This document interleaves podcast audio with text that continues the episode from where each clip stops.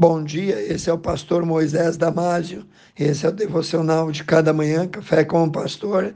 Hoje com o título E se Deus tirasse tudo de você? No livro de Romanos, capítulo 8, 35 a 37, o apóstolo Paulo nos diz assim: Quem nos separará do amor de Cristo? A tribulação, a angústia, a perseguição, a fome, ou a nudez? Ou o perigo, ou a espada, como está escrito, por amor de ti, somos entregue à morte todo dia, somos reputados como ovelhas para o matadouro. Mas em todas essas coisas, somos mais do que vencedores por aquele que nos amou.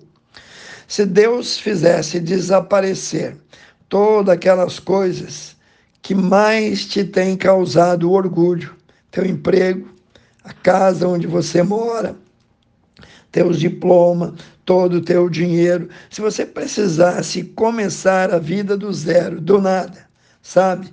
Muitos já tiveram numa situação assim. Qual seria o teu consolo? Ainda te restaria as pessoas que amam você. Você então recorreria aos seus familiares, como seus pais e seus irmãos, a Bíblia conta a história de um homem chamado Jó. Ele perdeu muito mais do que todos os seus bens materiais. Ele perdeu, junto com tudo isso, todos os seus filhos e filhas. Leia os dois primeiros capítulos do livro de Jó e você vai ter uma boa ideia do que aconteceu e como Deus o restituiu de todas as suas perdas. Mas lembre-se, a tua identidade é ancorada não naquilo que você tem, mas sim naquilo que você é em Jesus. Queridos, um dos pilares fundamentais da fé cristã é a verdade acerca da tua identidade em Cristo. Esta é uma realidade que muda tudo. Sobre isso, Jesus disse em Lucas, capítulo 12, versículo 15: Acautelai-vos e guardai-vos da avareza, porque a vida de qualquer um de vocês não constitui na abundância do que possuem.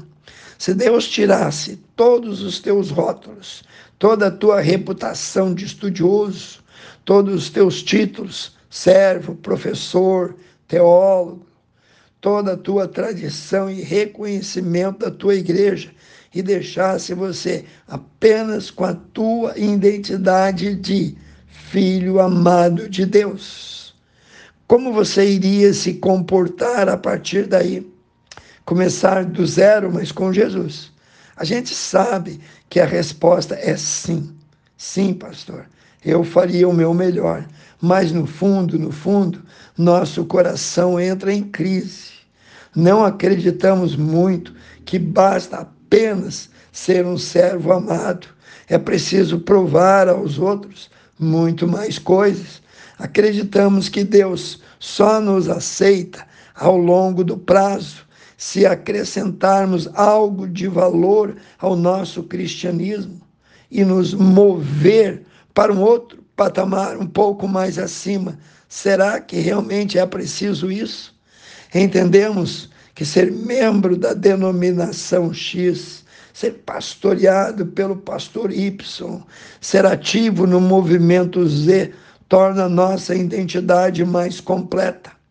Mas me entenda que eu não estou dizendo que a igreja, a doutrina ou a obediência a estas são inúteis. O próprio Jesus nos mostrou a importância dessas coisas. Entretanto, é aqui que é o ponto-chave. Nossa obediência a Jesus e crescimento surge a partir de quem nós já somos em Cristo Jesus. Você entendeu bem? Nele, em Jesus. Nossa identidade já é de filho perdoado, adotado, abraçado e eternamente aceito. Regozije-se então nisso. Só isso já é fantástico. O apóstolo Paulo pregava o evangelho, mesmo esquecido, doente, odiado, perseguido, pois tinha consciência de que nada nos separará do amor de Jesus Cristo. Paulo não servia para provar ou conquistar uma identidade. Antes, sua identidade já estava segura e isso o motivava a fazer mais e cumprir o seu ministério. Acredito que hoje muitos erroneamente andam descontentes e agora estão procurando um movimento novo, uma nova teologia, um novo pastor, uma nova denominação, um tipo de liturgia que lhes confira uma nova identidade. Paulo não vivia com esta inquietação. Você podia tirar tudo dele e mesmo longe dos irmãos, aprisionado, nu, quase cego, abandonado no fundo de uma masmorra, você ouviria essas palavras dele. Estou certo que nada me separará do amor de Jesus Cristo. Quero orar contigo, precioso Deus, abençoa, guarda, cuida, Senhor, desperta, abre a mente e o coração de cada um. Ore e peça em nome de Jesus. Amém. Evangelize seus amigos, seus vizinhos. E eu te vejo no próximo Café com o Pastor.